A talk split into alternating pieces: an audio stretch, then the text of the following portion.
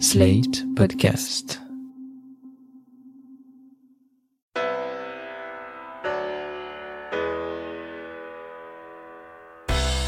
Bonjour et bienvenue dans ce 38e épisode du Monde Devant Soi. Je suis Christophe Caron et je suis en compagnie de Jean-Marie Colombani, directeur de la publication de Slate, et Alain Frachon, éditorialiste au Monde et spécialiste des questions internationales. Bonjour messieurs. Bonjour Christophe. Bonjour Christophe. Avec nous aujourd'hui une journaliste spécialiste de la Turquie et autrice de Turquie, l'heure de vérité aux éditions Empreinte Temps Présent. Bonjour Ariane Bonzon. Bonjour à vous trois. Ariane, vous signez cette semaine un article sur Slate intitulé Le désastreux casting de la France en Libye, qui revient sur la lutte d'influence que se livrent Ankara et Paris, une lutte d'influence pour ne pas dire une guerre d'influence qui envenime quelque peu les relations entre les deux pays. Ainsi, cet incident passé relativement inaperçu, c'était le 10 juin dernier, entre des bateaux turcs et français au large de la Libye. Pour faire simple, une frégate française, qui patrouille dans la zone pour le compte de l'OTAN, a croisé un navire turc suspecté de violer l'embargo sur les armes imposé à la Libye. Le navire français reçoit alors l'ordre d'inspecter la cargaison et tente de contacter le cargo. Selon la France, à ce moment-là, un autre navire turc se serait fait menaçant en pointant sur la frégate française son radar de conduite de tir. C'est ce qu'on appelle des illuminations radar. En gros, c'est la dernière étape avant de tirer un missile. La Turquie dément et accuse de son côté la marine française d'avoir effectué une manœuvre à grande vitesse et dangereuse. Treize jours plus tard, le 23 juin, Ankara a arrêté quatre personnes soupçonnées d'espionnage pour le compte de la France, une réponse à une déclaration la veille d'Emmanuel Macron qui a dit ⁇ Je considère aujourd'hui que la Turquie joue en Libye un jeu dangereux ⁇ alors avant d'entrer dans les détails des oppositions entre Paris et Ankara au sujet du dossier libyen, quel est le niveau de gravité de ces deux événements, Jean-Marie? Je pense que c'est une situation inédite parce que rarement la France et la Turquie ont été à ce point opposés. Alors il y a une liste euh, importante de griefs euh, de part et d'autre, et notamment du côté français, c'est vrai qu'il y a une cristallisation autour de la Libye, parce que en Libye, euh, la Turquie est intervenue militairement. Il y a des avions, il y a des drones, il y a sept navires de guerre qui patrouillent euh, du, du côté de la Turquie pour intervenir et aider le gouvernement euh, de Tripoli, qui est un gouvernement reconnu d'ailleurs par euh, la communauté internationale pour l'essentiel, alors que la France est du côté du maréchal Haftar, qui lui contrôle plutôt l'est du pays et qui euh, avait l'ambition de prendre le contrôle de l'ensemble de la Libye. Et donc il y a cette crispation autour de la Libye qui est le point maximum de la tension entre les deux pays, mais nous aurons l'occasion bien sûr d'y revenir. Il y a beaucoup d'autres sujets qui euh, fâchent la France vis-à-vis de la Turquie. Mais c'est grave ça, Ariane, ce qui s'est passé là entre Ankara et Paris? Bah, Je crois qu'il faut, comme l'a dit très bien euh, Jean-Marie Colombey, remettre ça en, en, perspective avec ce qui se passe en Libye et surtout avec l'OTAN. En fait, les, les, Français, enfin le Quai d'Orsay, le, la présidence, sont euh, traumatisés par ce qui s'est passé en octobre 2019, où la France s'est sentie abandonnée par ses alliés de l'OTAN face à la Turquie dans le nord de la Syrie. Vous vous rappelez qu'à ce moment-là, euh, la Turquie a, avec le feu vert américain, a euh, conduit une offensive contre les Kurdes autonomistes de Syrie, qui sont les alliés de la France contre les djihadistes. Et l'OTAN, si vous vous souvenez bien, n'a pas beaucoup bougé. Et à ce moment-là, Macron, le président Macron, a dit qu'au fond, l'OTAN était en état de mort cérébrale. Eh bien, c'est ça qui se joue de nouveau. En révélant cette histoire des, des frégates, le président français essaye de nouveau de dire à l'OTAN, il faut que vous vous impliquiez, ce qui se passe actuellement en Libye est grave, il faut absolument que vous impliquiez parce qu'il y a eu un, presque un signe de sommation d'un membre de l'OTAN, la Turquie, vis-à-vis de notre navire français qui, et nous, nous-mêmes qui sommes aussi membres de l'OTAN. Voilà, je crois que ça, c'est ça qui, qui est important de comprendre, c'est de bien remettre ça dans, dans cette, euh, dans ce contexte-là. Alors pourquoi l'enjeu libyen euh, D'un mot, il y a un, un double problème. Si la Turquie prend le contrôle de la Libye, c'est pour la Turquie une deuxième occasion de faire pression sur les Européens à travers les migrants. Vous vous souvenez que les réfugiés venus de Syrie qui sont bloqués en Turquie, la Turquie ouvre ou ferme le robinet euh, à mesure qu'elle veut gêner ou, ou, non les Européens, avec les, les scènes que l'on connaît, notamment la situation sur l'île de Lesbos en, en Grèce. Donc un, un, problème, un problème de chantage majeur. Et ce que craignent les Français, notamment, c'est que à travers le contrôle de la Libye, la Turquie dispose d'un second point d'appui pour à nouveau exercer le même chantage aux migrants vis-à-vis euh, de l'Europe et vis-à-vis notamment de la France. Ça, c'est le point le plus important. L'autre point étant que aux yeux de Paris, aux yeux de la France, la Turquie défend un gouvernement où, sont présents des milices islamistes, alors que le camp du général du maréchal Haftar était réputé lutter contre le terrorisme islamiste. Voilà les deux points centraux, je pense, de la, du contentieux entre la France et la Turquie à propos de la Libye. On peut en ajouter quelques autres, d'ailleurs, euh, Jean-Marie. On peut dire que grâce à la protection euh, des navires turcs, au large de la Libye, la Turquie considère qu'elle a le droit, qu'elle a donné des permis d'exploitation de gaz et de pétrole offshore, contestés par euh, deux membres de l'Union européenne, qui sont Chypre et Athènes. Donc vous voyez un imbroglio assez étonnant, surtout si l'on prend en compte le fait que de l'autre côté, avec le maréchal rebelle Haftar, il y a l'État des Émirats arabes unis, il y a l'Égypte et enfin la Russie. La Russie s'installe militairement dans l'est de la Libye aussi massivement que le fait la Turquie dans l'ouest de la Libye. Et dernier point de conflit avec la France, si l'on peut dire, ce qu'a souligné le président tunisien qui était en visite il y a deux jours à Paris. Il a dit on va vers une partition de la Libye et pour nous c'est absolument inacceptable dangereux même. Vous l'avez tous les trois signalé, la Libye est partagée. À l'ouest, donc, on a ce gouvernement du nom national qui est dirigé par Fayez el-Sarraj, basé à Tripoli, qui est reconnu par les Nations Unies, donc soutenu par la Turquie et le Qatar. Et donc, comme vous l'avez dit aussi, à l'est, les forces du maréchal dissident Khalifa Haftar, soutenues par l'Égypte, les Émirats arabes unis, l'Arabie saoudite, donc, et la France. Ariane, est-ce que vous pouvez nous dire qui est ce maréchal, Khalifa Haftar? Pourquoi la France est de son côté? Est-ce que c'est au nom de la lutte contre les djihadistes?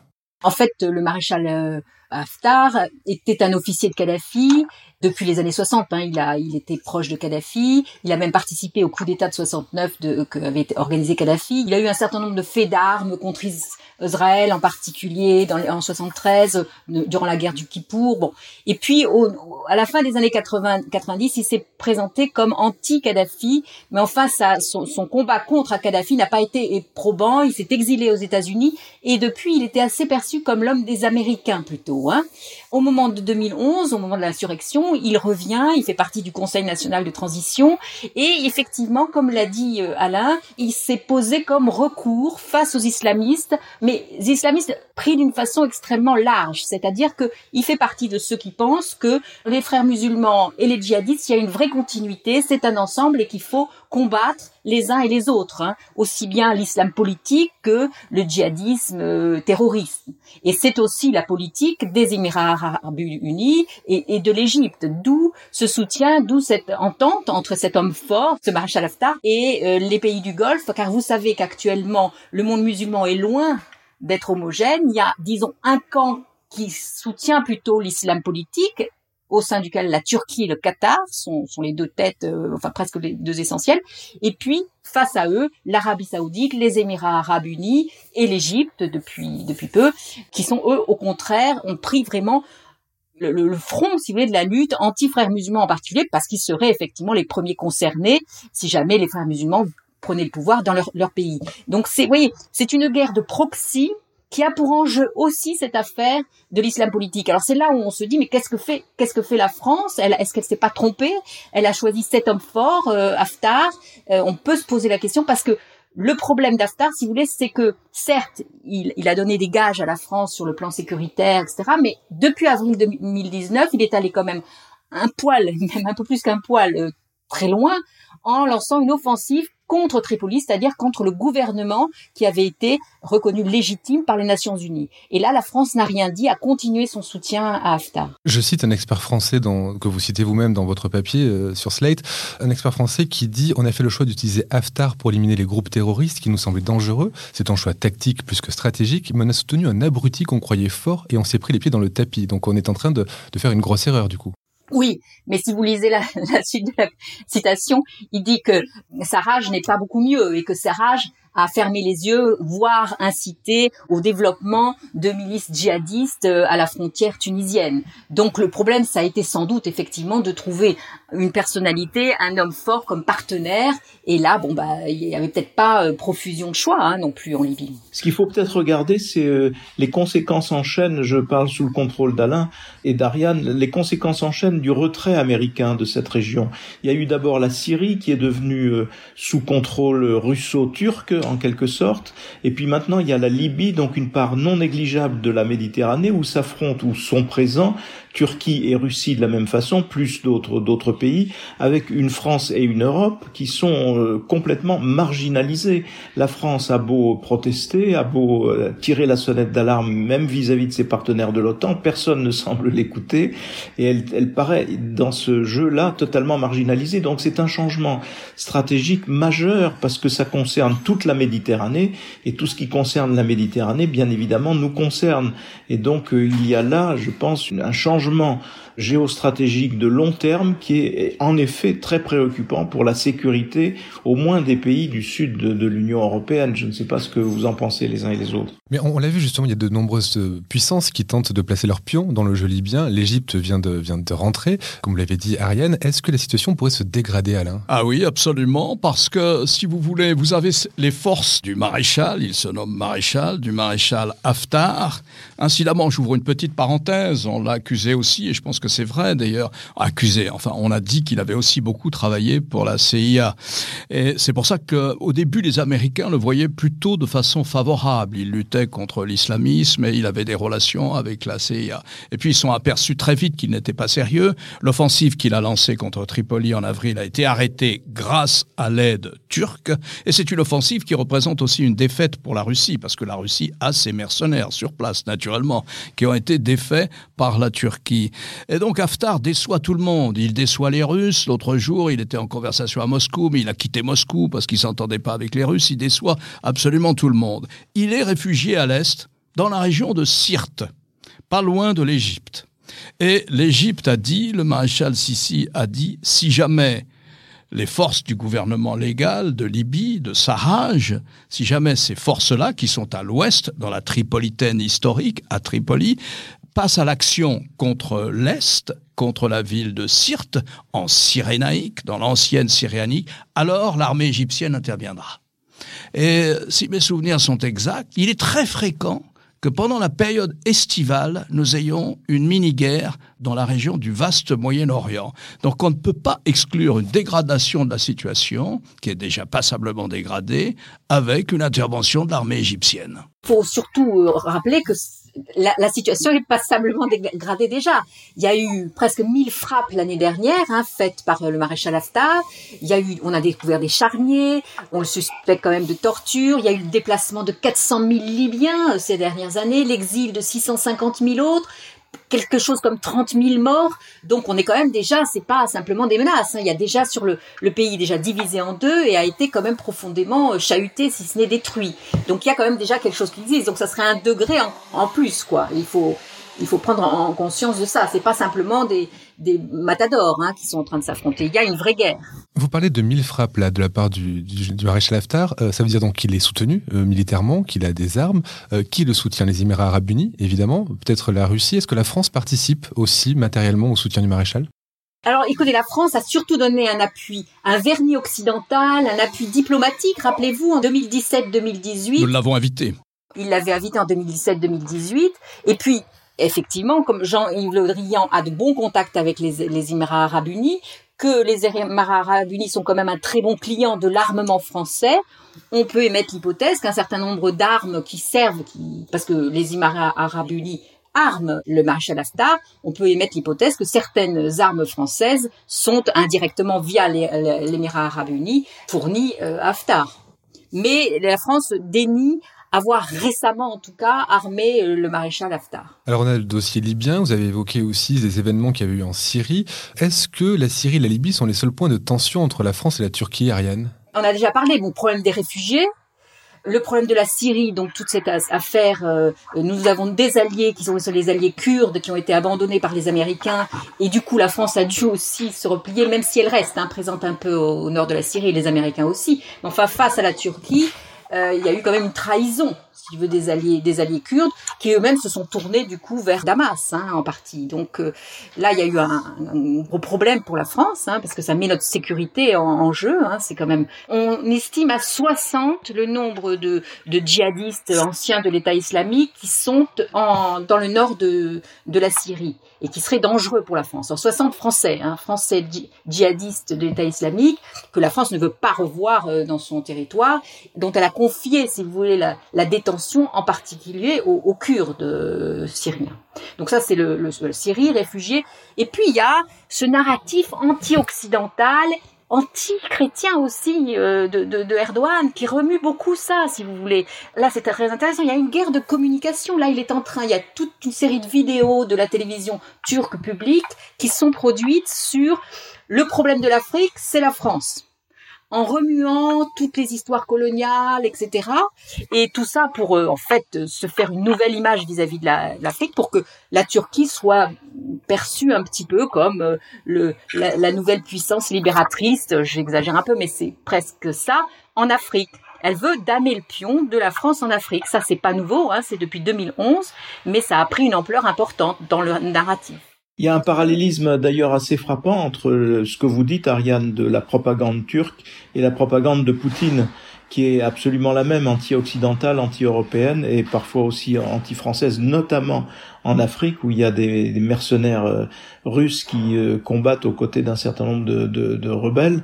Rappelez-vous, c'est quand même assez saisissant ce qui se passe parce qu'il y a quelques années, le débat était occupé par faut-il accepter l'entrée de la Turquie dans l'Union européenne? Ça paraît être ça maintenant à des années-lumière parce qu'entre-temps, il y a eu le changement radical d'Erdogan moi je me souviens très nettement du, jour où il a signifié son tournant, c'est le jour où il a pris à partie publiquement, il me semble que c'était à Davos, le regretté Shimon Peres et tout, tout d'un coup où là il manifestait un, un changement d'alliance complet. Et depuis les choses n'ont cessé de se dégrader avec la Turquie y compris en portant le, le fer au sein même de l'OTAN. La question n'est pas résolue. La Turquie fait toujours partie de l'OTAN. Et elle, elle, a failli se heurter militairement sur le plan naval à une frégate française. C'est proprement hallucinant. Mais on se souvient aussi qu'au moment des printemps arabes l'ambition de la Turquie et d'Erdogan avait été très manifeste. Il souhaitait au fond rallier autour de lui l'ensemble du mouvement en espérant que tout cela tournerait à l'avantage des frères musulmans. Donc euh, on est là dans un complet bouleversement qui est en effet pour nous Européens et Français euh, une question sécuritaire par définition. C'est une question qui met en jeu la sécurité collective. Alain? Toute la question, et c'est celle-là, c'est quel type d'allié au sein de l'OTAN est la Turquie. En principe, la Turquie est censée être solidaire des autres alliés, ou au moins débattre de ses quelques grandes options stratégiques et diplomatiques avec les autres membres de l'OTAN. Il ne faut pas oublier que l'incident de la frégate Courbet, au large des côtes libyennes, le 10 juin, la frégate Courbet faisait partie d'une mission de l'OTAN qui s'appelle Sea Guardian,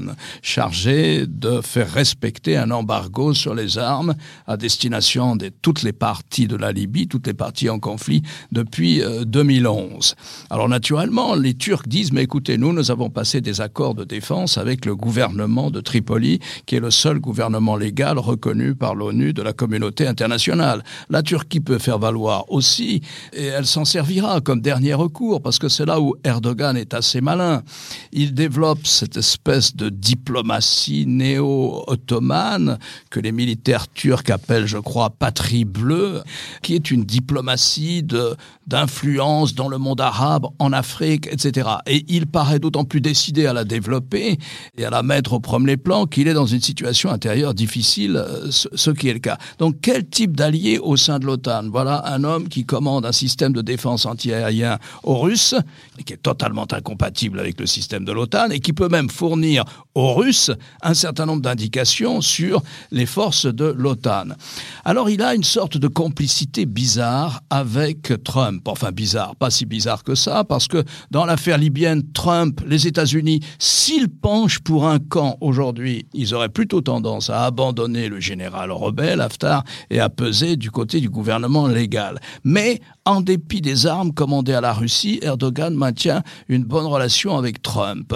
Et c'est là où la, phrase du président Macron est assez juste. On peut dire que l'OTAN, au moins sur le plan de la pensée stratégique, est en état, je crois, de mort cérébrale. C'est ça. Alors avant de se poser la question sur la présence de la Turquie dans l'OTAN, une question à Ariane. Alain a parlé de la diplomatie de la patrie bleue. Est-ce que vous pouvez nous dire ce que c'est? Est-ce que vous pouvez nous dire qui sont les alliés d'Ankara finalement maintenant? Alors en fait, effectivement, si on ne comprend pas que ce qui se passe en Libye, l'offensive euh, turque en Libye est soutenue largement au-delà du camp islamiste, on ne comprend pas ce qui se passe. Car effectivement, depuis quelques années, Erdogan est allié avec les ultranationalistes. Et pour ces ultranationalistes, il faut effectivement s'étendre bien au-delà, sur les mers en particulier, et en particulier avec toute l'affaire de la Méditerranée orientale. Vous vous rappelez que Chypre est divisée en deux. Une partie est occupée par la Turquie, alors que Chypre, normalement, est un membre de l'Union européenne. Hein. Une partie est occupée par la Turquie pour des raisons de politique énergétique. Et l'accord que Erdogan a conclu avec le gouvernement de Tripoli avait deux facettes. L'une sécuritaire et l'autre, il avait obtenu de Sarraj, du premier ministre Sarraj libyen, d'avoir un accord sur les, des zones économiques exclusives. C'est-à-dire que il a pris le droit, avec l'accord de, de, de Sarraj, de faire des forages dans une partie des eaux qui sont aussi sous influence, enfin sous propriété de, de Chypre et de la Grèce. Donc il y a un conflit là, c'est-à-dire qu'enfin en gros, les, une partie, si vous voulez, de l'établissement sécuritaire qui est nationaliste ne veut pas laisser la Méditerranée orientale aux mains des seuls Grecs et Chypriotes. Ils veulent avoir leur mot à dire et faire des forages là. Et c'est ça qui explique en particulier l'alliance turco-libyenne actuellement. C'est aussi ça qui explique que l'offensive euh, turque est relativement soutenue par l'ensemble de l'établissement turc, aussi bien islamiste que laïque, que kémaliste, que nationaliste, si vous voulez. Donc ça, c'est très important de comprendre ça, et c'est là l'habileté d'Erdogan. C'est sur un certain nombre de sujets, par exemple l'offensive contre les Kurdes autonomistes, et cette offensive-là en Méditerranée orientale, il est soutenu bien plus, bien au-delà de son camp. Vous parlez du, soutien de l'établissement turc à Erdogan dans cette, dans cette offensive. Est-ce que, globalement, au niveau de la population, sur le plan intérieur, est-ce que la popularité d'Erdogan est toujours intacte? Il semblerait qu'elle ait baissé elle a effectivement baissé. Le, grand tournant, ça a été les élections municipales où son candidat a perdu la municipalité d'Istanbul et la municipalité d'un certain nombre d'autres grandes villes. Hein. Donc ça, ça a été un grand tournant. Il a perdu d'ailleurs cette espèce de fuite en avant à l'intérieur qui se traduit par l'arrestation d'une multiplicité d'opposants, pas seulement les Kurdes, mais des gens de gauche, des sociodémocrates encore. Par exemple, récemment, la présidente du parti principal d'opposition, du parti kémaliste, une sociodémocrate, a été condamnée à quasiment dix ans de prison pour avoir fait des tweets anti-Erdogan il y a quelques années, vous voyez. Donc il y a une espèce de fuite en avant de, de quelqu'un qui effectivement sait très bien qu'il est en train de perdre du, un soutien au sein de la population. Donc ça c'est un truc, un, élément très important. Il y a une crise économique qui se dessine non seulement à cause de la Covid, de l'épidémie de la Covid, mais elle était déjà là en latence avant l'épidémie. Or, Erdogan a, signé, si vous voulez, un contrat social avec sa population. Vous m'élisez, vous me donnez d'une certaine manière un chèque en blanc. Moi, je fais le mieux pour vous et en particulier, je vous donne une économie florissante, des grands projets. Et ça, il ne peut plus le tenir. D'où cette espèce de projection sur les terrains euh, de politique extérieure. Sachant qu'il lui reste encore trois ans de mandat avant la prochaine élection présidentielle, euh, si rien ne change d'ici là. Pour terminer, une question euh, un peu simple et compliquée à la fois, Jean-Marie, est-ce que la, la Turquie a encore sa place dans l'OTAN? Ça me paraît de plus en plus douteux, mais comme l'a expliqué Ariane euh, tout à l'heure, c'est évidemment complexe parce qu'il n'est pas, malgré tout, il n'est pas tout seul. Et un certain nombre de gens veulent, ne veulent pas rompre, notamment l'Allemagne, la Grande-Bretagne, les États-Unis ne veulent pas rompre avec Erdogan, alors que son, la tournure des choses est de plus en plus inquiétante parce que son régime est de plus en plus euh, dictatorial. Et j'ajoute aussi que, mais ça on n'a pas trop eu le temps d'en parler, il y a aussi à travers différentes, euh, différents mouvements d'obédience turque, une sorte d'agite-propre à l'intérieur même de nos frontières, à l'intérieur même des frontières allemandes et, ainsi de suite. Sur l'OTAN, je pense que c'est une crise majeure qui met en cause vraiment l'identité même de l'OTAN et on voit mal ce qui, s'il continue sur ce chemin-là, on voit mal qu'il puisse continuer d'être euh, membre de l'OTAN, même si euh, je pense que les États-Unis auront beaucoup de mal à se, parce que c'était, il faut se souvenir que c'était un des principaux boucliers la Turquie vis-à-vis de l'expansionnisme soviétique à une époque. Et donc, euh, Là, je ne sais pas comment le, nouveau président, le futur président américain arbitrera. Alain, vous partagez cette analyse de Jean-Marie Colombet? Oui, tout à fait, oui, tout à fait, naturellement. Alors la question se posait de manière théorique euh, dès, dès lors qu'il n'y avait plus l'Union soviétique. Lorsqu'il y avait l'Union soviétique, naturellement, la présence de la Turquie dans l'OTAN était fondamentale. Elle était quasiment aux frontières de l'Union soviétique. Et donc c'était même, et c'est encore d'ailleurs, je crois, la principale armée de l'OTAN en dehors de celle des États-Unis, au moins en nombre. Donc euh, oui, bien sûr. En principe, votre appartenance à l'OTAN doit être un facteur de stabilisation régionale, y compris en Méditerranée, pas seulement en Europe. Là, c'est un facteur de déstabilisation dans l'ensemble de la Méditerranée orientale qui n'en avait pas besoin. Merci à vous trois pour ces explications claires sur un dossier compliqué. Ariane Bonzon, je rappelle votre livre Turquie, l'heure de vérité. C'est aux éditions Empreinte du temps présent. Merci à vous trois. À la semaine prochaine. Merci Christophe. Merci Christophe. Au revoir à tous. Vous venez d'écouter Le Monde devant soi, un podcast slate.fr à retrouver tous les samedis matins sur slate.fr ou sur votre application de podcast préférée. Si vous avez aimé, n'hésitez pas à vous y abonner et à nous mettre 5 étoiles.